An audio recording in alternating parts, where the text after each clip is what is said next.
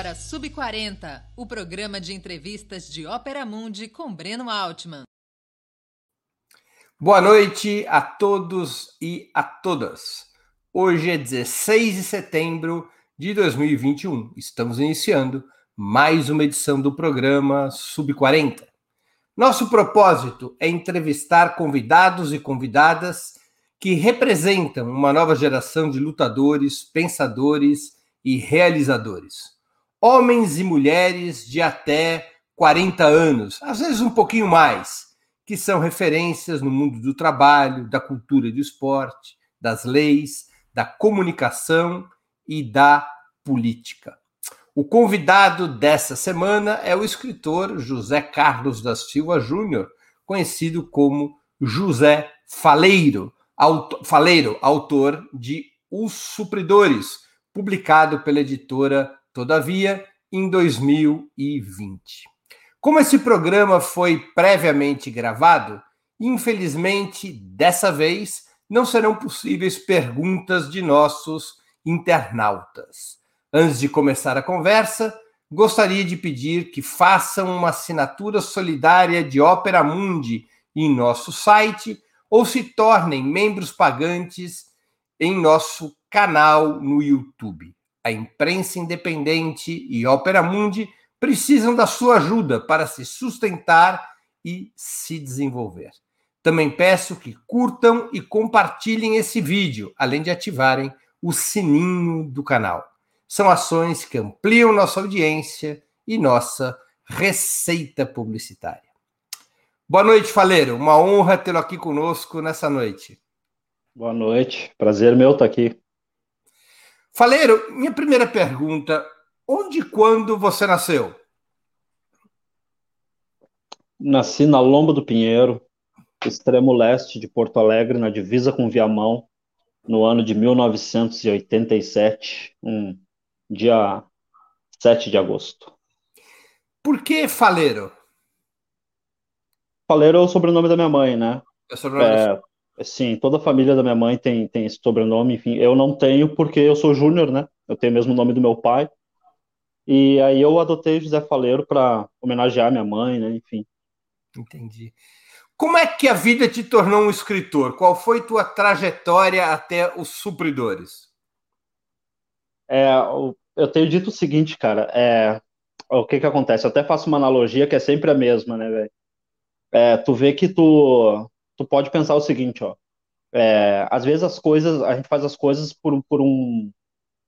É, por, por, aspectos gerais daquilo que a gente vai fazer ou por aspectos particulares, né? O que, que eu tô querendo dizer com isso? É, tu pode ter um cara que gosta de jogar futebol, se envolveu com futebol por questões específicas do futebol, né? Então o cara gosta do drible, né? Gosta de chutar no gol, né? E tu pode ter um cara que joga futebol por aspectos mais gerais, né? Ele gosta de fazer exercício físico, ele gosta de correr e tal. Então ele eventualmente pratica futebol também, da mesma forma como ele faz uma corrida aqui, outra ali, joga um vôlei, joga um basquete, né? Gosta de exercício físico. É, eu, eu creio que comigo é parecido, assim, eu não, eu não cheguei na escrita por coisas específicas do mundo da produção de texto. Assim.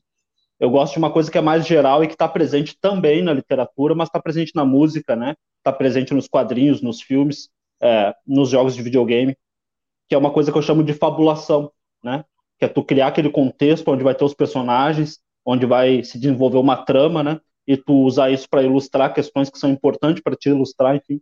E aí eu, eu já entrei nisso antes de começar a escrever, antes até de ler o meu primeiro livro, né? Eu já fazia meus quadrinhos, já compunha, né? Fazia músicas e tal. Então eu já entrei nesse espírito de, de, de criar esse contexto antes mesmo de, de começar a escrever. Tua família, teu pai, tua mãe, no que que eles trabalham? Meu pai é falecido, né? Ele era. Bah, meu pai trabalhou num monte de coisa, velho. A maioria delas eu sei só pelo que a minha mãe me fala, assim, porque eu não consigo me lembrar na real, né? Mas que eu me lembro, assim, eu me lembro dele porteiro. Aí depois ele foi promovido a zelador e quando faleceu era ainda zelador, né? Minha mãe também fez muita coisa na vida, trabalhou, também sei só porque ela me conta, não era nem nascido, né? Trabalhou, trabalhou em fábrica de doce em Pelotas, é, fez muita faxina, né, ao longo da vida. É, chegou a ser professora também, minha mãe, né? E, enfim, fez muitas coisas mesmo. Assim. É uma família da classe trabalhadora de Porto Alegre. Exatamente. Eu próprio tomando os mesmos rumos, né? Muito parecidos, inclusive, com os meus pais, né? Também fui porteiro, trabalhei né, na construção civil, trabalhei no supermercado. Você estudou até que grau? Até Velho, quando? Eu acabei de conseguir o diploma do ensino médio por meio do, da EJA, né, meu? É, eu abandonei a, a escola cedo, a escola, mas não os estudos, né? Segui estudando por conta própria, né? Todo tipo de coisa, sempre fui muito curioso, assim, mas saí da escola cedo e agora estou correndo atrás do tempo perdido, né? Quero fazer uma graduação, enfim. Mas acabei de conseguir o, o, diploma do ensino médio, mês passado. O que, que te levou a abandonar a escola e ter que completá-la pelo EJA? Razões econômicas de trabalho? Ah, o meu, foi uma série de coisas, na real, né? Nunca é uma coisa só, né? É, eu nunca me sentia acolhido na escola, não gostava. A escola não gostava de mim também, né? Então as coisas que eu trazia de casa, minha bagagem cultural, intelectual não, não servia ali, né? Não, não era moeda de troca ali, entendeu? E as coisas que, que eles procuravam me enfiar lá abaixo também, eu não, não gostava muito.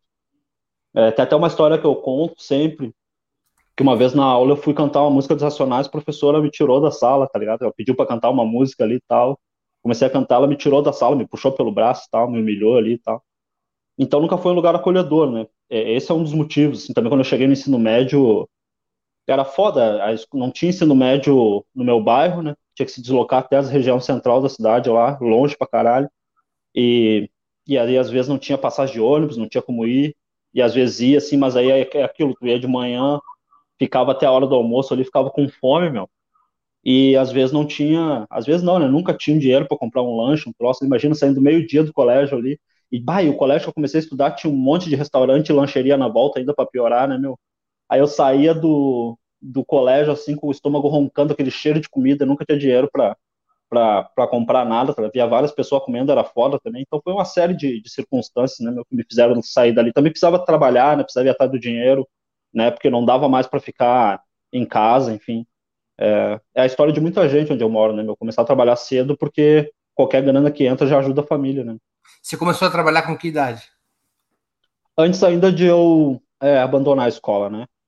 Eu, adolescente, diria. Eu sou péssimo com isso de datas, assim, mas diria que com 15, 16 ali.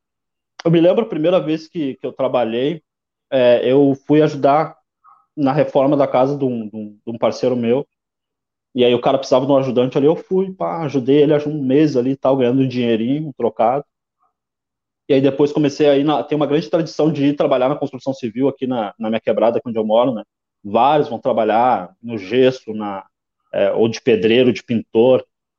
E aí é uma possibilidade que se apresentava para mim, né? Comecei com eles e tal, tudo informal, sem assinar carteira, né? Até que depois de um tempo assinei a carteira pela primeira vez, mas eu já tinha começado a trabalhar bem antes de assinar a carteira. E quando é que você começou a ter contato com livro, com literatura? Quando é que você começou a ganhar o gosto por ler? Que eu imagino que tenha antecedido o gosto por escrever. Sim, sim. Pois é, cara, é aquilo, né? Eu não, não, não vim do ambiente onde os livros eram uma coisa muito presente, assim, né? Então, meus pais não liam, meus, meus, os mais velhos da minha família não tinham o hábito da leitura, meus vizinhos, meus amigos, o livro não era uma coisa presente, né, velho?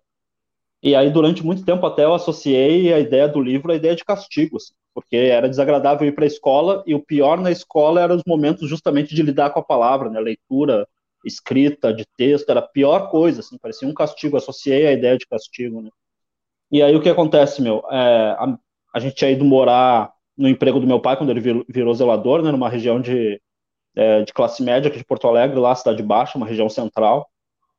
E quando minha mãe se separou do meu pai, eu vim morar com a minha mãe na Lomba do Pinheiro, e a minha irmã ficou lá morando com meu pai é, por motivos práticos, assim, ela estava no cursando um ensino médio numa boa escola, né, que tinha curso profissionalizante e tal, que era uma coisa que não ia ter aqui, não ia ter, nem tinha ensino médio aqui, né, então foi conveniente que ela ficasse lá com meu pai, né, e aí a minha irmã que começou a ter acesso com leitura, com cultura de modo geral, por causa do ambiente que ela estava convivendo lá. Ela conheceu o pessoal do teatro e tal, se apaixonou pelo teatro, foi fazer uma graduação nessa área, né, se tornou atriz, professora de teatro, né, e toda vez que, enquanto ela estava fazendo a graduação, toda vez que ela vinha visitar a gente aqui no, no Pinheiro, ela tentava me convencer a ler e eu nunca aceitava, né, eu argumentava contra, Mas eu já era fã dos quadrinhos, né? Que eu te falei ali, já gostava de filme, né?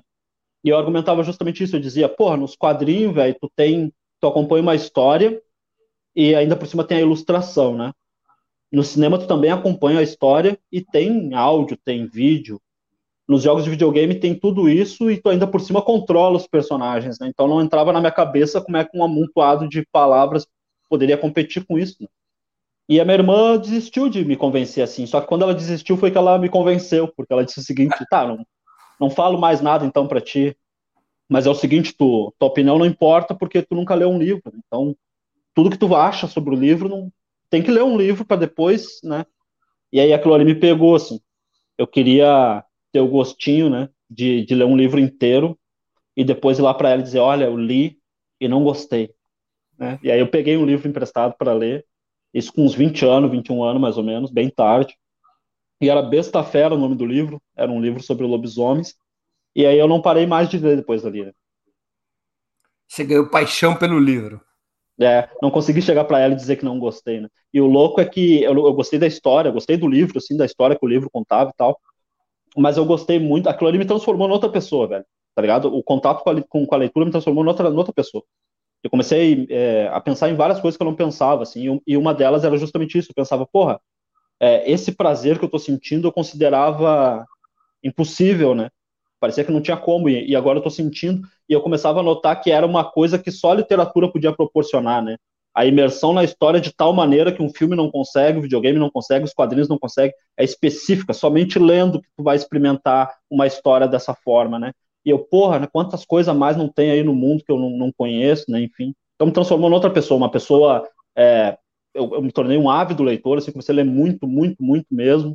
E é, nós estava comentando aqui que tu chegou a ler né, o, Os Supridores em quatro horas.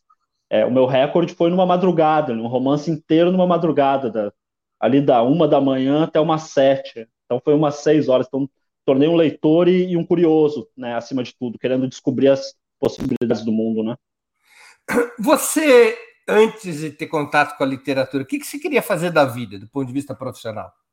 Ah, meu, quando eu era piá, assim, é, começando... Traduzindo para os leitores, os espectadores ah, de fora é do verdade. piá, quer dizer garoto. É, garoto, quando eu era novo, né, novinho, quando eu era criança. É, eu queria ser motorista de ônibus, meu. E eu, fui, eu quis ser muitas coisas ao longo da vida, né? E aí já a partir da adolescência em diante um pouco, eu comecei a querer coisas que tinham um pouco mais a ver com o que eu faço hoje, né? Eu queria, eu me lembro que a primeira vez que eu pensei em, em trabalhar com escrita, olha que louco, eu não lia, eu não lia ainda é, literatura, não lia livros, né? E aí eu me lembro que eu queria ser escritor porque eu era fanático por videogame, eu comprava as revistas, sabe, que trazia as novidades, as notícias do mundo dos videogames, né? E aí tinha uns caras, meu, que os caras não pagam assim, a profissão dos caras era assim, ó, meu, mês que vem chega um jogo novo no Brasil para tal videogame, tá aqui o jogo, nem chegou ainda no Brasil, os caras ganhavam o jogo, joga, joga o jogo até o fim, depois tu escreve uma matéria para revista. E eu, velho, era isso que eu queria fazer, sabe, para poder jogar os jogos antecipadamente e ainda escrever a respeito daquilo ali. Né?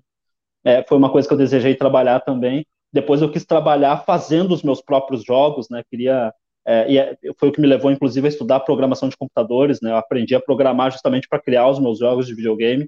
Já é, já é a coisa da fabulação, né? Eu olhava o, os jogos e, e, ficava descontente com algumas coisas. Pô, essa cena devia ser assim, é, a história de, devia ser desenvolvida dessa outra maneira, e ah, vou fazer eu mesmo meus jogos, né?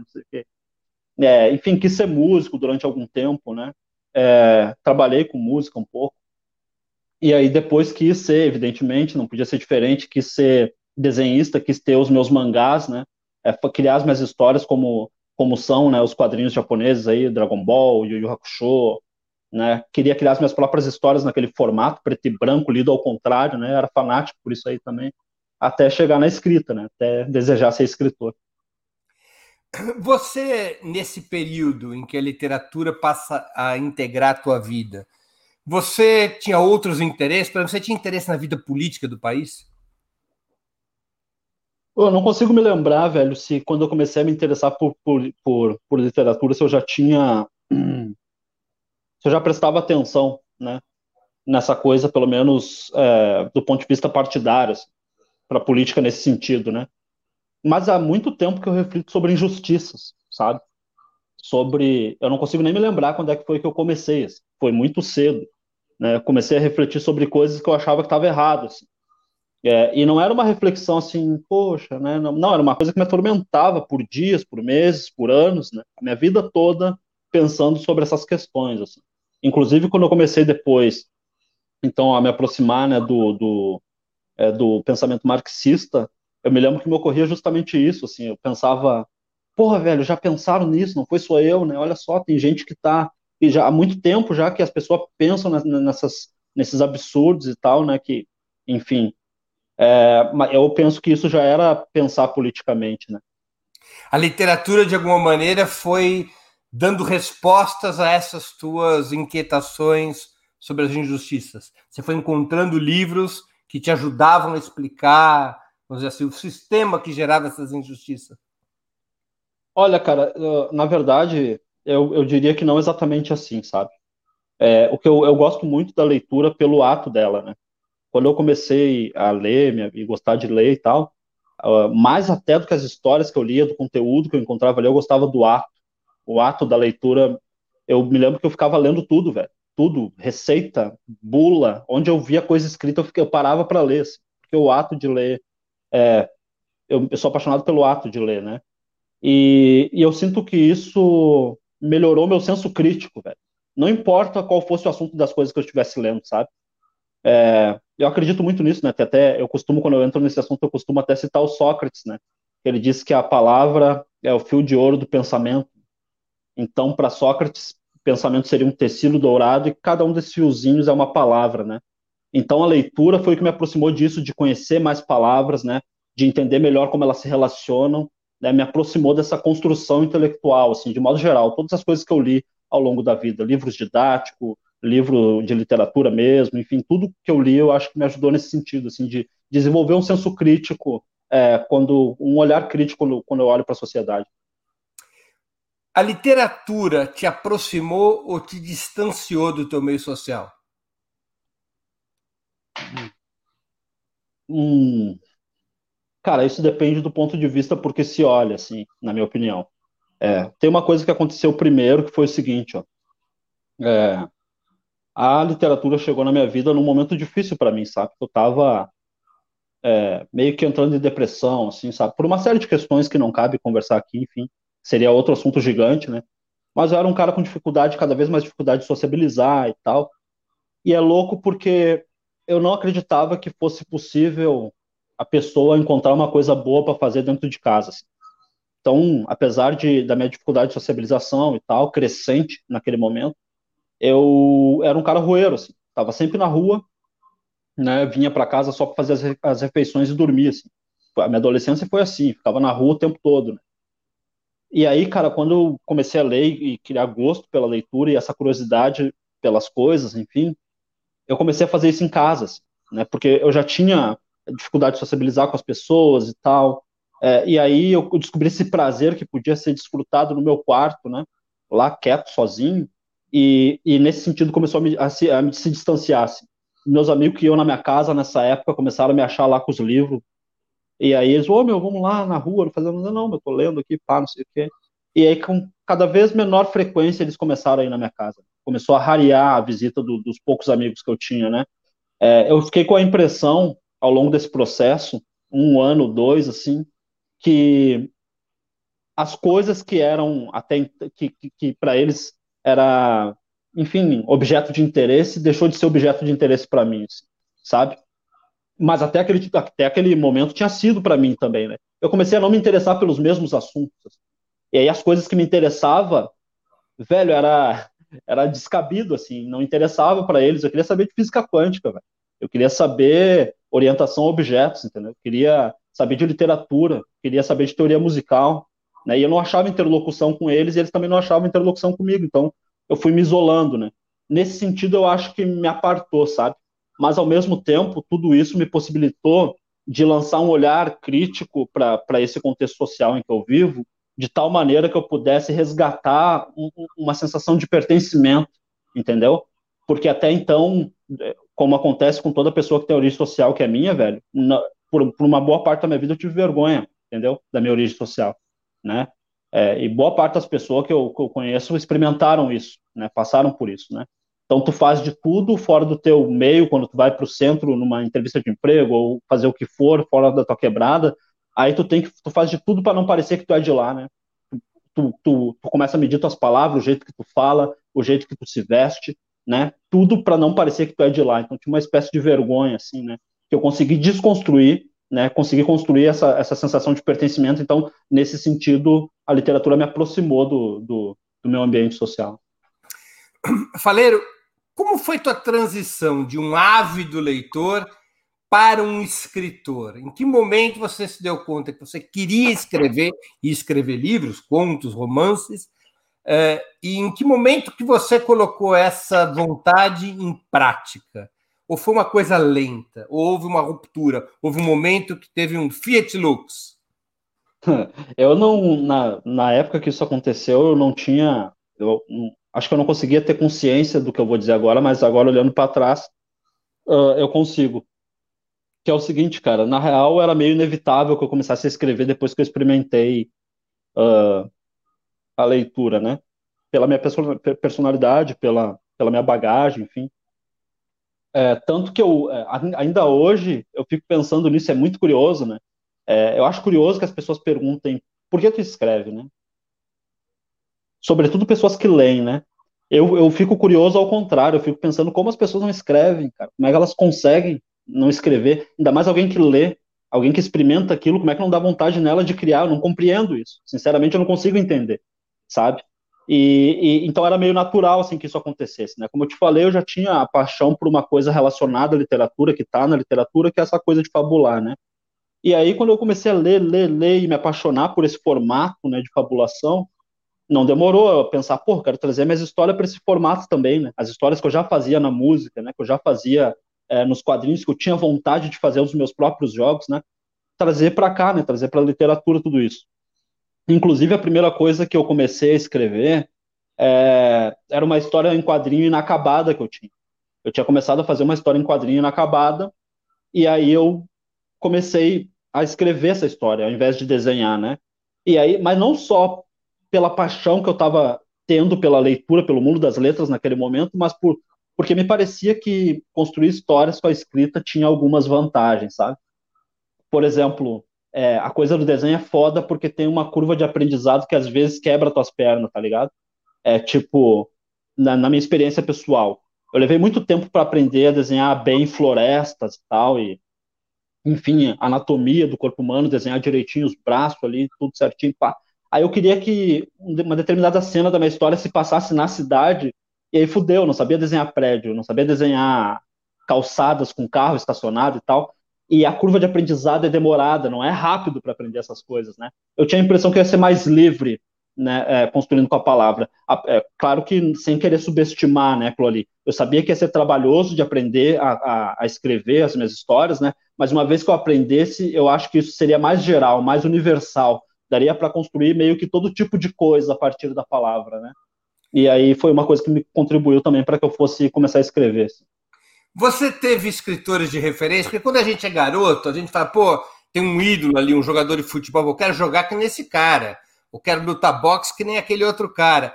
Teve escritores nessa tua trajetória de leitor, já virando escritor, que, pô, quero escrever que nem esse cara, eu gosto do jeito que ele escreve, é o jeito dele que vai me inspirar. Teve isso? Teve, teve sim. Eu senti isso com alguns autores é, ao longo de, né, das minhas leituras, né? Machado de Assis foi um cara que me despertou esse sentimento, assim, eu ficava fascinado, né, o, tem um cara, um autor meio desconhecido que chama Edgar Wallace, que escrevia é, escrevia mistério lá, eu acho que em inglês dele. Mistério, um grande é, escritor. É isso, é. Eu gostava uhum. muito do CCD. Tu vê que até então é, as coisas funcionam muito para mim com, pelo contraste, sabe, velho? Olha o que que acontece. Eu gostava de Agatha Christie, né? Porque eu acabei lendo uma coleção enorme de Agatha Christie. Eu era capaz de apostar, depois de ler Os Supridores, e que você gostava de romance policial. é, eu gostava muito de Agatha Christie e tal. E... Mas olha que louco, né? Hoje em dia, eu não acho que ela é uma boa escritora, sabe? Olha que curioso. E aí, eu, eu achava que ela era boa em pensar os mistérios. Assim. Chegava no fim, ninguém sabia o que tinha acontecido. Nisso ela era boa. mas eu não gostava do jeito como ela desenvolvia a história, cada página. E aí eu só percebi isso em contraste com esse Edgar Wallace, porque ele não era tão bom no mistério. Eu sempre conseguia, antes de o livro acabar, adivinhar o mistério. Ele não era bom nisso. Mas cada página era um prazer de ler, velho. Ele escreve de um jeito que é uma delícia de ler. Então esse contraste me fez perceber isso. E a mesma coisa o Machado, assim. O Machado, quando eu boto ele em contraste com outro escritor que eu gosto muito, que é o Eiji Yoshikawa, que escreveu o Musashi, né? romance histórico, um clássico japonês, enfim. É, quando eu coloco eles em contraste, eu consigo perceber coisas que eu não conseguiria perceber isoladamente com um ou com outro, sabe? Eu gostava do Machado por uma elegância que ele tinha, assim, sabe?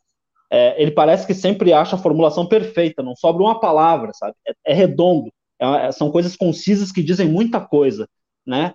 Fazer isso lá uma vez que outra não é difícil, mas o Machado faz isso ao longo de um romance inteiro. Isso que é incrível, assim, né? Essa economia, né? É, e eu achava, bom, é isso, é isso aqui que eu quero fazer e tal.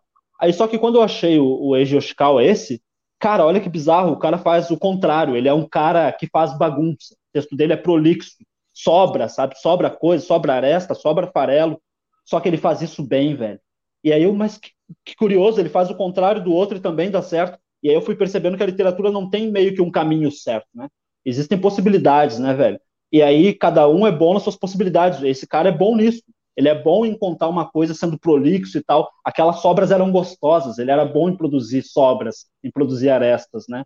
E aí eu colocando os dois em, em, em, em oposição consegui perceber isso, assim, que, que, que, são, são escolhas que eu posso fazer, né? São caminhos que eu posso seguir, né? E que, que eu posso me aprofundar.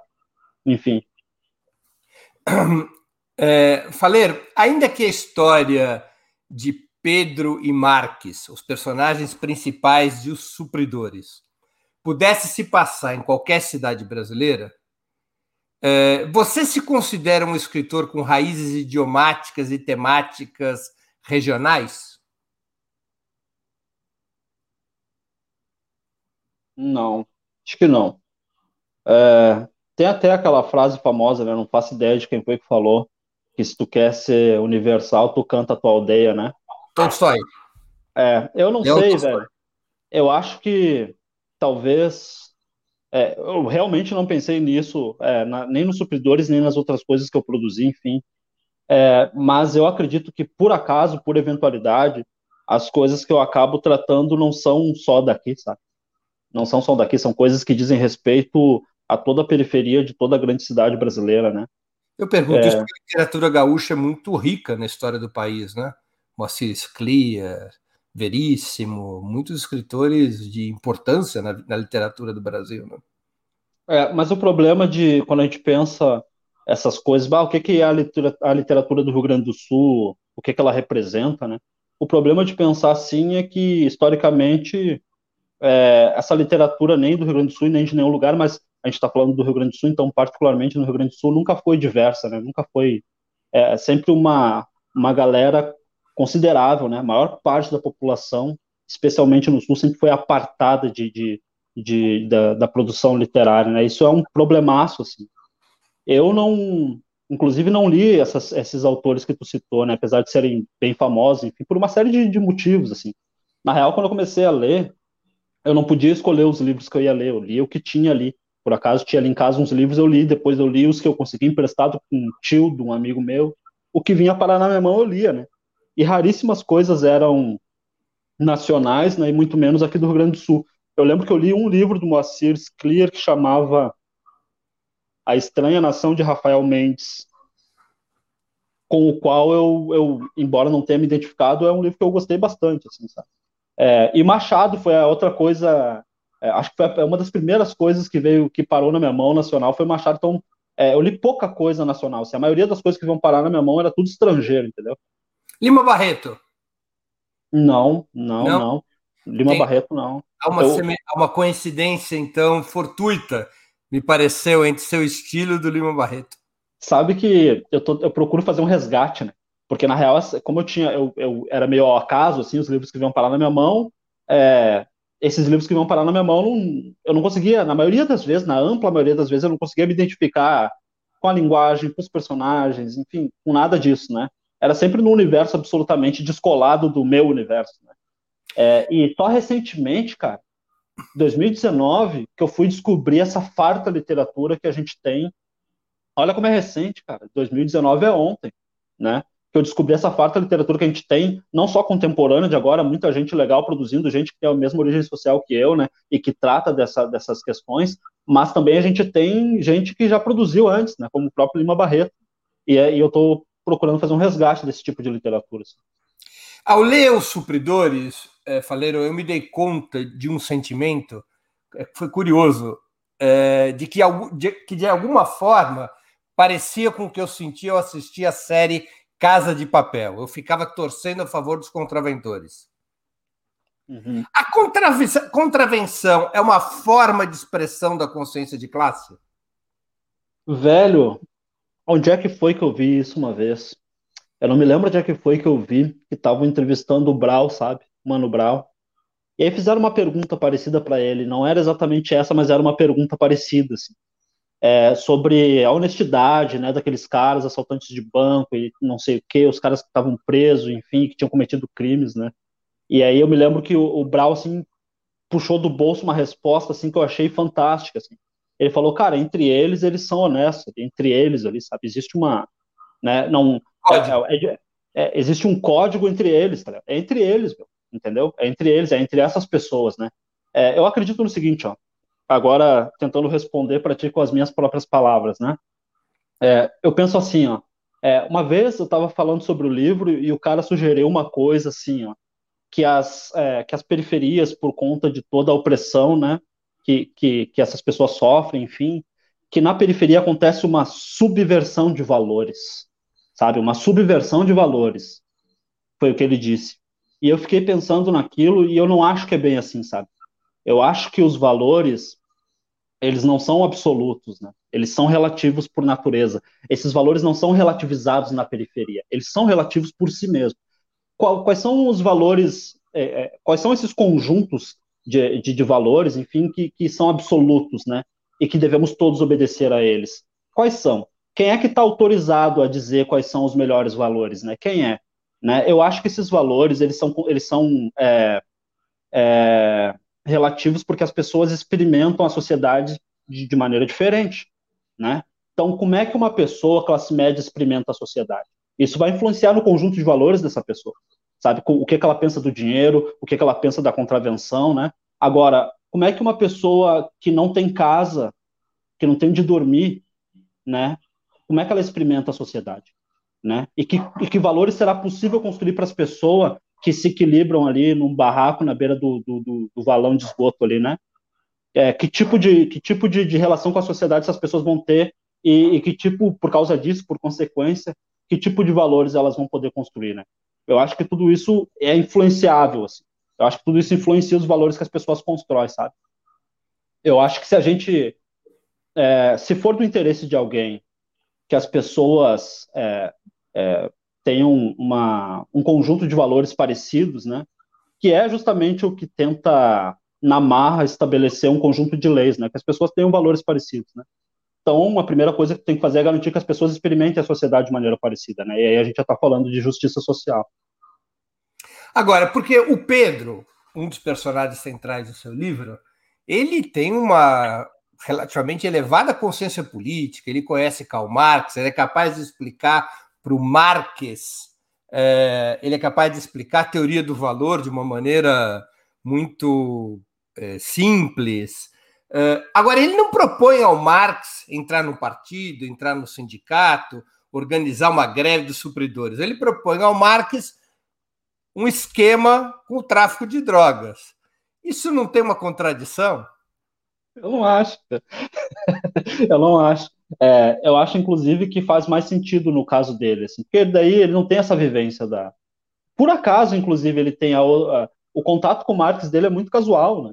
Ele é um cara que começou a ler no ônibus, né? E gostou, pô, é, fazia, era bom, ajudava a passar as horas a princípio, aquela viagem demorada, desagradável, acabou se tornando um negócio agradável, ele gostava de ler, assim ele teve contato com Marx, né? Olha que gigantesca coincidência. Agora, o que que o, o, o, o que que o aproximou da, da, das questões sindicais, enfim, da organização dos trabalhadores? Nada. No, no contexto dele, nada. Né? Então, para mim, faz muito mais sentido que que ele se deixe levar pela revolta mais crua, assim. A gente sabe que que, que essa revolta que está presente em cada trabalhador brasileiro, ela precisa ser organizada, né? Essa revolta precisa ser transformada em organização para reivindicação de, de melhores condições de trabalho, né? Agora, se tu não acha meios de organizar essa revolta e se tu é, não é aproximado por fatores externos a meios de organizar essa revolta, essa revolta vai ter evasão de alguma forma, né? Esse era um dos objetivos do livro, na real, né? Um dos, um dos objetivos mais abstratos do livro, assim, antes de eu escrever as primeiras palavras, era justamente isso, traçar um paralelo entre a brutal injustiça social desse país com a violência urbana que se experimenta nas cidades desse país. Entendi. Faleiro, apesar do enorme sucesso da obra de Jorge Amado, talvez o mais afamado dos escritores brasileiros, a escrita coloquial que emerge das ruas veio perdendo relativamente força a partir dos anos 80, dos anos 90, quase constituindo uma literatura marginal. Os supridores, vou te dizer minha impressão, parece ter um quê de Capitães de Areia, pelo menos talvez para leitores da minha geração. Lendo os diálogos entre o Pedro e o Marx, eu me lembrei dos personagens de Capitães de Areia, o jeito de se comunicar. Você acha que a tua literatura rompe com essa estética polida, externa à cotidiana, cotidianidade do povo, ao cotidiano do povo, é, mesmo quando essa estética polida é a favor, supostamente, das causas populares, essa estética que tem marcado os romances brasileiros na era neoliberal, quando o povo deixou de ser pop? É, essa pergunta vai me levar a falar um pouco mais. Né? Eu vou ter que falar sobre bastante coisa aqui. Eu espero, inclusive, eu espero, inclusive, que eu não me perca aqui no, nas coisas que eu vou dizer. Você se é, perde, a... você acha, não tem problema. A princípio, cara, a primeira coisa que eu tenho que destacar aqui é que eu não era, não me aproximava da oralidade nas coisas que eu escrevia a princípio, por causa justamente dos livros que vinham parar na minha mão, traduções, né, que tinham essa coisa, essa essa polidez inadequada até das traduções que se que se faz de textos estrangeiros, né? É, enfim, e os livros que vinham parar na minha mão nacionais ainda eram de outra época, de muito tempo atrás, então, né, tudo isso influencia na, na, na linguagem do livro. Enfim. Então, é, essas referências é que moldaram o jeito que eu comecei a escrever a princípio, totalmente afastado da oralidade, né? E quando eu comecei a escrever, eu comecei a estudar muito gramática, assim, porque eu achava que eu devia dominar as ferramentas todas de produção de texto, assim. Eu até pensava, pô, um cara não pode ser um, um, um carpinteiro se ele não sabe usar um martelo, né? Então, as coisas que servem para fazer texto. E eu gostei, assim, me apaixonei pela gramática, estudava, gostava. E a minha escrita era baseada nisso, assim totalmente afastado da oralidade, né? E, inclusive, eu argumentava contra isso, mas isso é uma outra história. Quando eu conversava com outras pessoas que escreviam, que viam, não, pô, os diálogos têm que ser. Não, e aí eu argumentava do porquê que não tinha que ser, né? Até posso outra hora falar sobre isso, mas eu vou pular essa parte. Os argumentos daquelas pessoas não me convenciam, assim. Mas aí um dia eu conversei com um linguista, velho, da Bahia, Marcos Oliveira, o nome dele. E a gente conversou uma madrugada inteira, assim, e ele me apresentou a linguagem como ferramenta de dominação, que eu não conseguia perceber a linguagem como ferramenta de dominação. Comecei a perceber o que, que é dito que é errado e o que, que é dito que é certo em termos de, de linguagem. Assim, ah, aí, fiquei fascinado com aquilo, assim, enfim, comecei a pensar várias coisas, né? Comecei a pensar, inclusive, que o jeito que eu escrevia era violento comigo mesmo, né? Com a forma de me expressar e tal. E comecei a experimentar essa aproximação com a oralidade. Né? Você não conhecia o Jorge Amado, a obra do Jorge Amado? Não, não conhecia e não conheço ainda também. Aí, velho, aí eu, bah, eu comecei a me esforçar para. Você pra, nunca pra... leu Capitães de Areia? Não. Leia e depois me diga se você não encontra pontos de contato. Mas continua, desculpa. Aí eu fiz esse movimento de me aproximar da oralidade, cara, e a primeira experimentação desse movimento foi o meu livro de estreia de contos, né, o Vila Sapo, e eu gostei muito dessa experimentação. Eu gostei de duas coisas eu gostei da liberdade que eu senti para escrever, né? Porque antes tinha todo um, um, um, um autopoliciamento, sabe? Eu ia escrever e eu, não, mas não é assim, a concordância não é essa, isso aqui não é assim, sabe? Aí eu me soltei, eu, pô, como eu falo, vamos lá, como eu falo, né? Vamos lá, pá. E me, gostei dessa liberdade e gostei de, de o impacto que isso teve nas pessoas, tá ligado? Quando eu publiquei o primeiro texto, foi inclusive no Facebook, assim, postei no Facebook. Me lembro de uma rapaziada comentando lá, uns brother meu da, da, da minha vila aqui. Teve um deles que falou até assim: Ô oh, meu, porra, eu não, eu não leio, não gosto de ler. Eu vejo textão no Facebook, a primeira coisa que eu faço é já passar, já para não ver. Mas esse aqui teu, eu comecei a ler e não consegui parar, velho. E eu creio que isso tem muito a ver com, com, com a linguagem que eu construí aquilo ali. E aí eu levei isso para os supridores, né? Os supridores já estava pronto, né? Nesse, quando eu fiz esse movimento de me aproximar da oralidade, e, e, e, e no, a versão que eu tinha dos supridores não tinha nada de oralidade. Inclusive os diálogos eram todos pomposos, assim, digamos. E aí eu fui lá e trabalhei os diálogos justamente para me aproximar da oralidade só nos diálogos, né? Mas como eu gosto dessa questão é, da gramática, eu gosto dessa questão de sistematizar, sabe, as coisas, eu gosto disso, eu não acho que tem que jogar tudo no lixo. Eu acho sim que a gente tem que valorizar as diferentes formas de expressão, mas eu não acho que tem que jogar todo no lixo, todo é, um acúmulo de conhecimento em relação à sistematização das coisas, né? Então eu gosto, vejo valor também. Então queria deixar ali as duas coisas até para contraste, assim, sabe? É, da linguagem mais oralizada e tal, e dessa coisa mais, é, enfim. E eu sou apaixonado pelas duas coisas, cara. Aí é que tá a questão, né? E, eu, e, e aí agora já, a outra coisa que eu acho que eu tinha que falar sobre isso é o seguinte, ó.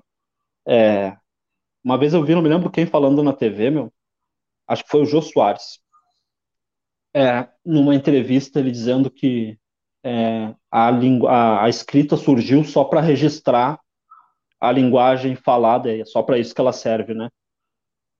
E eu gosto muito do Jô, assim, eu admirava muito ele, assim, admiro ele, e, mas eu discordava disso, assim, eu ficava pensando assim, eu deitado no meu quarto lá, quem era eu para pensar, né, para contrariar o, o, o Jô Soares, eu lá no, quarto todo fodido lá, eu, eu vi aquilo e ficava pensando, cara, eu acho que ela pode ter sido originalmente concebida para isso, né?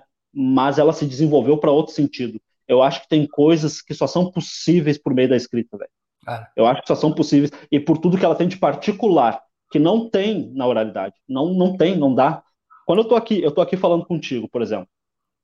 Tô aqui falando contigo, tu me faz perguntas e eu vou desenvolvendo as ideias e elas já vão saindo pela boca, né? A escrita te permite um exercício de apuro, né, um exercício de parar, pensar, trocar, refazer, reorganizar, inclusive de conservar, resgatar palavras que elas não são costumeiramente uh, utilizadas na, no imediato, né, no, na, na, comunicação verbal, né, toda uma série de expressões ricas e que tem muitas vezes funções que só elas podem cumprir, abandonadas pela oralidade, né, e a gente traz isso na escrita, porque a gente tem tempo para sentar e olhar. E todo esse exercício de achar a melhor formulação, achar a melhor expressão, todo esse exercício que só é possível na escrita, cara, não é possível que isso não tenha um resultado, né? Esse exercício não é possível que não tenha um resultado diferente do resultado de exercitar a oralidade. Né? A questão é que eu sou apaixonado pelas duas coisas. Também tem coisas que só são possíveis com a oralidade, né?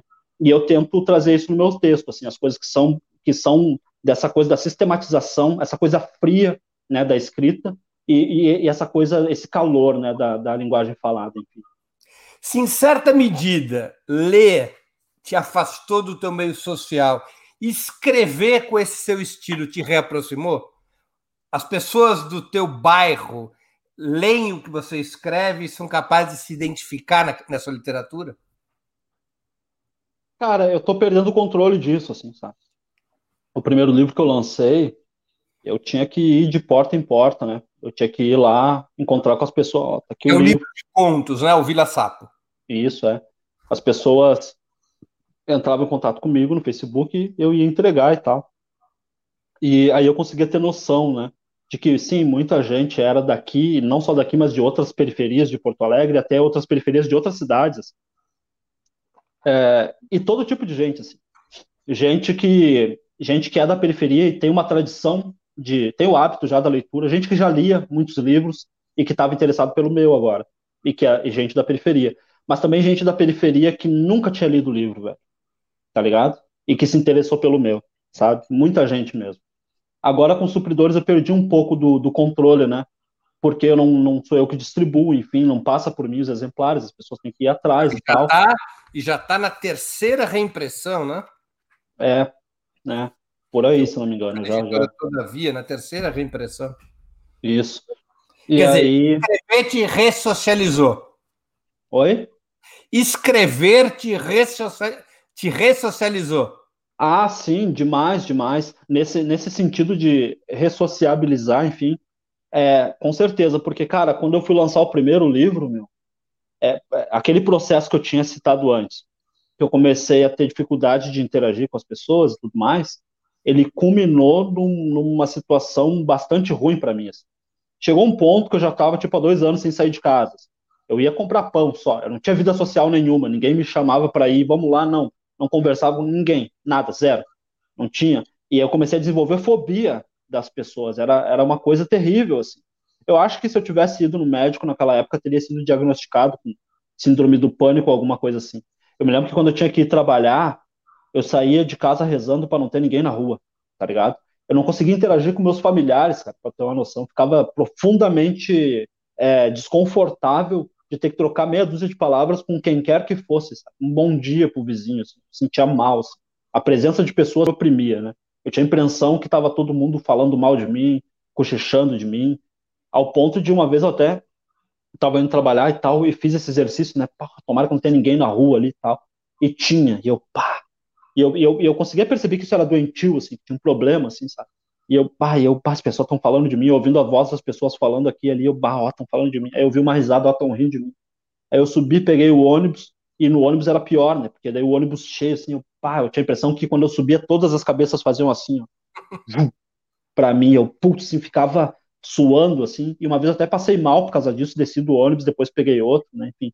E aí, o que que acontece? Quando eu escrevi meu primeiro livro, eu sabia que eu ia ter que enfrentar isso aí, que eu não, que era uma coisa que eu não tentava fazer eu ficava pensando, velho, como é que eu vou fazer no lançamento do meu livro? Eu vou ter que falar em público, eu vou ter que estar tá lá para começar, né? Vai ter gente lá, eu vou ter que estar tá lá. Isso para mim era um desespero, assim. Mas eu sabia que eu ia ter que enfrentar. Então, passo a passo, eu comecei a enfrentar. Assim. Lancei o primeiro livro, foi difícil, mas eu estava lá, né? Encheu de gente, né? Só minha família lotou metade do lugar, família grande, né? Aí os amigos dos amigos já encheu bastante. Aí eu falei em público a primeira vez, sabe? E as coisas foram indo, assim cada aí me chamavam para ir participar numa escola, conversar com os alunos aos pouquinhos, eu fui ficando à vontade com as pessoas, né? E então me ajudou totalmente a, a sociabilizar. Inclusive, por essa época daí eu comecei a fazer o EJA, né? É, e, e uma, uma das coisas que sempre não era a primeira tentativa, já tinha tentado outra, outras vezes, e uma das coisas pelas quais eu sempre fugia era justamente essa incapacidade de interagir com as pessoas. Eu começava a fazer o EJA assim, Aí no primeiro mês, ninguém se fala, ninguém se conhece na turma. Depois de um mês, já tem os amigos ali e tal. Depois de dois, já todo mundo era amigo e só eu tava lá ainda quieto, sem ser capaz de falar com ninguém. E aí virava eu o motivo da chacota lá, o caladão lá, não sei o quê. E aí ficava insuportável e eu abandonava, né?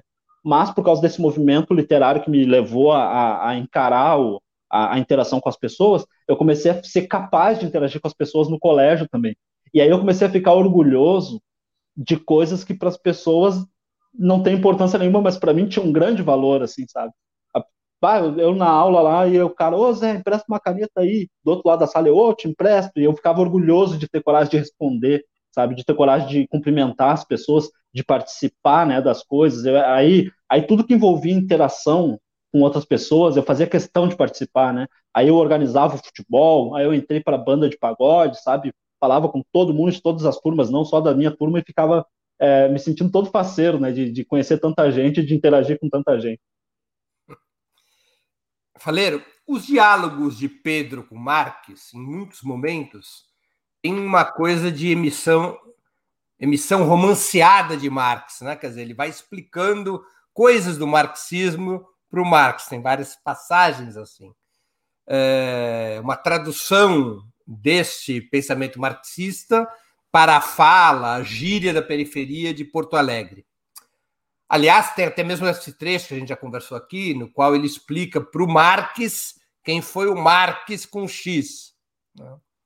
É, você não teve receio de ser considerado panfletário por esse tipo de recurso, que é o nome que uma certa crítica elitista costuma destinar à literatura realista desde sempre? Uh, oh, meu, a primeira coisa que eu quero dizer é, é, é o seguinte: eu não, é, não tem muito a ver com a pergunta, mas eu faço questão de esclarecer aqui. Eu não fiz de propósito esse troço do Marx, do Marx, né? foi uma coincidência. Assim. Quando eu me dei conta, o nome do cara era Marx com S, e eu estava falando do Marx com X, né? E aí eu gosto de ler as coisas que eu escrevo em voz alta para ter uma ideia de como tá soando. E aí eu olhei, porra, velho, bah, olha que eu fiz, o cara é Marx e o outro é Marx. Aí eu, porra, aí eu inseri até uma pequena piada que tem ali, ah, não, é Marx com essa e tal. E aí eu olhei, eu não fiquei, inclusive, satisfeito com isso, eu olhei, não, isso aqui não ficou bom, eu acho que eu vou trocar o nome desse personagem, simplesmente assim, vou botar um nome qualquer. Só que eu não estava com paciência para mexer nisso naquele momento e seguir em diante, assim, né? Seguir escrevendo e depois o livro foi publicado e eu me esqueci disso. Assim, aí ficou essa coisa do, do Marx. É, mas, ô, cara, é, sei lá, também tu, uma outra coisa, já chega, já não estou fugindo da tua pergunta, já chego lá, mas é que tem uma outra coisa que eu acho interessante de comentar também. Eu não acho que é uma tradução, assim, embora eu entenda por que, que as pessoas façam essa avaliação, assim, né? Eu acho que para tu traduzir um troço, a primeira coisa que tu tem que fazer é dominar a linguagem da onde tu vai traduzir e é também a linguagem para qual tu vai traduzir, né? Tu não pode traduzir do francês para o português se tu não sabe francês. E acontece que essa forma sistematizada, essa linguagem acadêmica, né, com que o Marx construiu a sua obra, eu não, não domino isso, não entendo isso. O que acontece é o seguinte: para o Marx sistematizar esses conceitos, ele olhou para a sociedade, velho, de maneira crítica. Ele olhou para a sociedade pum, e sistematizou isso. Mas acontece que esses conceitos abstratos que ele viu, essas coisas que ele olhou e percebeu, não pertencem a ele. Né? As pessoas conseguem por si mesmas olharem e perceber isso, mesmo que nunca tivesse existido um Marx. Né? E aí o que acontece é que, por coincidência, eu também olhei essas coisas também percebi, inclusive, que eu estava te falando, quando eu comecei a ter contato com o pensamento marxista, eu pensava, velho, outras pessoas já pensaram isso, sabe? Para tu ver que eu já pensava de maneira independente sobre isso, né? Então as coisas que eu trago no livro, elas são a forma, apesar do, do, do personagem, como eu mesmo também ter tido é, contato com o pensamento marxista, é a forma como aquele personagem percebe essas, essas questões sociais, sabe? Não é exatamente uma, uma tradução, né? Não é pegar o que o Marx fez e trazer para essa linguagem popular. Não, ele olhou, ele teve contato com Marx, por acaso, mas ele olha para o mundo de maneira crítica, percebe essas, essas, essas contradições do capitalismo e ele próprio já transfere isso para a linguagem dele, sem passar pela linguagem acadêmica, enfim, é, com que o Marx sistematizou tudo isso, né? Ué, você... sobre... Perdão, perdão, perdão, conclua. Não, e aí, e aí chegando na, na pergunta, né, sobre o panfletário, é, velho, tá ligado? É, geralmente, as pessoas, quando elas usam esse termo, sabe o que, que é? é? Geralmente são pessoas que estão numa situação de privilégio e, ela, e, e, e aquela obra não lhes questiona, não lhes incomoda, sabe? Aí ela diz que não é panfletária essa obra. Agora, quando ela vê um troço que perturba, né, um troço que, que, que questiona o lugar de privilégio daquelas pessoas e que bota o dedo na cara daquelas pessoas quando elas se sentem desconfortáveis com aquilo, quando o dedo é metido na ferida, daí elas costumam chamar de panfletário. É verdade. Chamaram de panfletário ao Vitor Hugo, ao Emílio Zola, ao Upton Sinclair, ao Jorge Amado, era é a interdição da elite, a literatura popular, crítica, é panfletário, é verdade. Você já tem outro romance em perspectiva? Eu tenho, quero começar a trabalhar nele de maneira mais intensa. É, já comecei a trabalhar um pouco e tal. Mas é isso, eu tenho trabalhado com um monte de coisa, tenho lidado com um monte de coisa. É, a repercussão dos supridores me levou a participar de um monte de coisa. Também estou lançando outro livro que deve sair agora mês que vem, que é de crônicas daí, né? Então, tudo isso a gente está trabalhando, né? Ao mesmo tempo. Então, eu tenho tido pouco tempo para trabalhar no, no, novo romance, né? Que, a princípio, eu quero lançar no final do ano, do ano que vem, né? final de 2022. Sobre o que, é, mas já comecei. É, cara, sobre masculinidade, entendeu? Eu quero, eu tenho, eu não consigo, eu tenho um toque, né? Eu não consigo trabalhar nas minhas coisas sem pensar um título antes, né? Mesmo que esse título depois mude, né? E eu tenho um título provisório que chama Quase Homem, né? Porque eu quero problematizar as masculinidades, né? É, tô com muita vontade de fazer isso, inclusive. Porque tem vezes que eu traço um paralelo, assim, entre as questões de, de, de raça e de gênero, sabe? É, quando a gente está falando sobre etnia, sobre raça, sobre privilégios nessa, nessa dimensão, eu fico muito indignado de ver a branquitude, as pessoas brancas, enfim, apontando o dedo para essas questões sem nunca apontarem para si mesmas, sabe? Eu acho que os brancos deviam discutir a branquitude, não negritude. Os brancos deviam discutir sobre o lugar de privilégio que eles ocupam e que eles não, não, não querem sair dali. É isso que eles têm que problematizar, né? Só que traçando paralelo disso com a questão de gênero, eu acho que também é válido para os homens refletirem sobre a sua posição de privilégio em relação às mulheres, né? Sobre o, o ambiente absolutamente tóxico em que são moldadas as subjetividades masculinas, né? E é, e é, é esse movimento que eu vou tentar fazer, né? De, de, de apontar o dedo para mim mesmo. Depois de lançar os supridores, qual é a tua atual relação com a política? Depois de lançar os supridores? Depois dessa tua trajetória. Velho, é que a minha trajetória, a minha, a minha relação com a política agora, não é exatamente nova depois dos supridores ou, sabe, já faz. Minha relação com a política já, já é parecida há algum tempo, assim, um ano ou dois, assim, que eu tenho olhado para a sociedade de maneira mais crítica ainda do que antes, né? tenho pensado da, da, sobre a política de uma perspectiva mais partidária, assim, né? É, tenho pensado sobre políticas públicas, enfim, essa coisa da política em termos mais concretos mesmo, né? Qual a perspectiva relação... partidária? Oi? Qual perspectiva partidária? Como assim? Você disse que começou a pensar a política de uma perspectiva partidária nesse hum. último ano. Da... Sim, de uma perspectiva partidária no sentido de o que, que significa um partido político, de o que, ah. que significa uma postura de esquerda, uma postura de direita, o que que, sabe? É nesse, nesse sentido. Entendi. Faleira, a gente está encerrando a entrevista. Eu vou aqui te fazer umas perguntas ping-pong que sempre finaliza aqui os ah, 40. Eu tenho medo disso, eu nunca consigo pensar rápido. Bora lá. Prato imperdível. A la minuto. Como? A la minuta, a gente chama aqui assim, pelo menos. Batata é frita, arroz, batata frita, arroz, feijão, bife, ovo frito e salada. É, é, já gostei. Cerveja, cachaça ou vinho? Cara, eu gosto muito de whisky. Whisky. Esporte favorito? Futebol. Time de futebol? Grêmio. Hobby? Tocar cavaquinho. Livro inesquecível. Musashi. Música preferida. Gênero? Ou uma música específica. Eu gosto de tantas, velho. É... Doce Refúgio. De quem? Fundo de Quintal. Fundo de Quintal. Filme marcante. Pulp Fiction. O teu livro tem algo de Tarantino.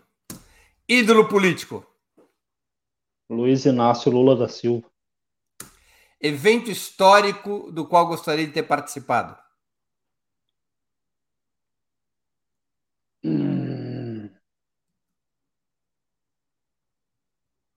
Porra, velho, que difícil isso, hein?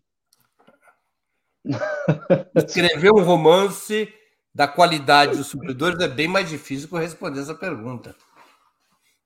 um evento histórico, qual queria ter participado, velho. Se você entrasse numa máquina, máquina do tempo, o que, que você a, a, escreveria? Para onde você iria? Eu, eu não tenho a menor vontade de voltar no tempo. tá ótimo. Valeiro, muito obrigado por teu tempo e por ter participado do Sub-40. Tenho certeza que nossos internautas e nossas internautas aproveitaram e se divertiram muito nessa hora de conversa. Cara, prazer estar aqui, meu. Obrigadão pelo convite. Estamos encerrando assim mais uma edição do programa Sub-40. O nosso convidado hoje foi o escritor José Faleiro, autor do livro os supridores. Queria agradecer muito a audiência de hoje. Boa noite a todos e um grande abraço. Para assistir novamente esse programa, se inscreva no canal do Opera Mundi no YouTube. Curta e compartilhe nossos vídeos. Deixe seus comentários. O jornalismo de Opera Mundi é mantido com o seu apoio. Faça uma assinatura solidária em www.operamundi.com.br. Com um pequeno valor mensal, você nos ajuda no desenvolvimento de um jornalismo independente e de qualidade. Obrigado pela audiência e até a próxima.